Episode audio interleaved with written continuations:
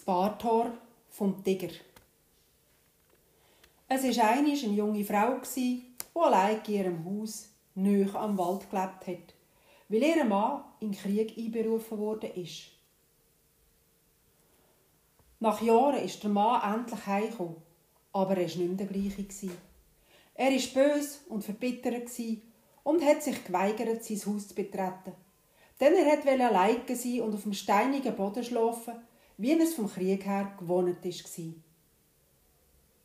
Seine Frau aber war sehr glücklich, dass er gesund und heil wieder da war.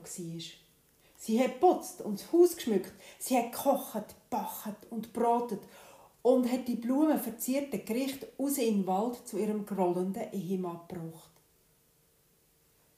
Ganz schüch ist sie an seiner Seite abgeknündelt und hat ihm das Tablett mit duftenden Leckerbissen entgegengestreckt. Der Mann ist aufgesprungen, hat das Tablet mit dem Fuß aus der gestreckten Hand von der Frau geschlagen und hat brüllt: Lass mich alleine, Frau! Damit hat er ihr den Rücken zugekehrt und hätte kein Wort mehr hören Das ist eins ums andere Mal passiert. Und schließlich ist die Frau angsterfüllt vor dem Ingrim von ihrem Mann zur Berghöhle von der alten Frau am anderen Ende vom Dorf gerannt und hat sie um Rat gefragt. Kannst du mir nicht ein Mittel gegen den furchtbaren Zorn von meinem kriegsverletzten Mann geben? hat die Unglückliche gepflegt. Er will nicht essen, nicht ins Haus hineinkommen. Und lieben tut er mich auch nicht mehr wie vorher. Gibt es etwas, das ihn besänftigen und zur Besinnung bringen Ja, sagt die Alte, es gibt ein Mittel. Aber zum das herstellen, brauchen wir ein Bartor vom Tiger. Wenn du mir das bringen kannst, dann kann ich dir helfen. Manche Frau wäre verzagt gewesen, eine solche Bedingung zu erfüllen. Aber nicht die, denn sie ist von der Liebe zu ihrem Mann erfüllt gewesen. Noch in der gleichen Nacht hat sie alles für eine Reise vorbereitet und am Morgen hat sie angefangen, den Berg zu besteigen. Sie hat die Höhle vom Tiger gefunden und hat einen Schale Reis und ein Stück Fleisch so nah wie möglich vor den Höhleneingang gestellt. Dann hat sie sich hinter einem Busch versteckt und beobachtet, wie der Tiger vorsichtig aus der Höhle gekommen ist, vorsichtig an der Schale mit dem Reis geschnüffelt hat und sie dann leer gefressen hat.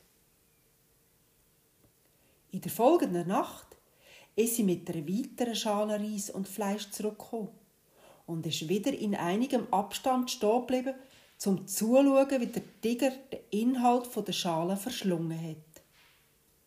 Nacht für Nacht ist sie mit einer frischen Schale Reis und Fleisch zurückgekommen und ist jedes Mal ein Stückchen näher an die Stelle hergekommen, wo sie es hergestellt hat.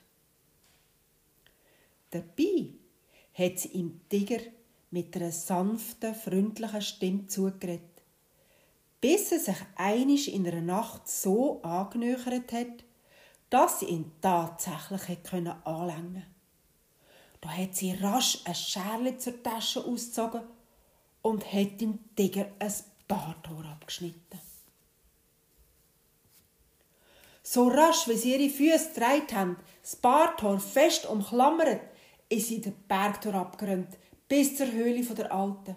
Ich Hans, ich Hans, ruft sie schon von weitem. Ausser Atem hat sie die Hand mit dem Barthaar in die Höhe und hat gekücht. Jetzt kannst du das Heilmittel für meinen Mann zubereiten. Gut, hat die Alte gesagt und hat prüfend ins Gesicht der atemlosen Frau geschaut.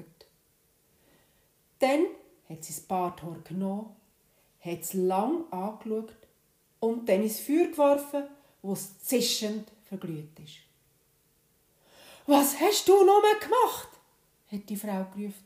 Du weisst nicht, was ich durchstehen musste, um das Barthaar vom Tiger zu bekommen.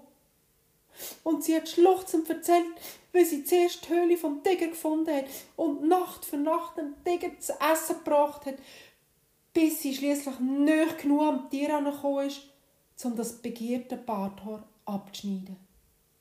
Und jetzt, hat sie verzagt gesagt, jetzt, jetzt ist alles umsonst. Beruhig dich, hat die Alte gesagt. Es ist alles gut und richtig so.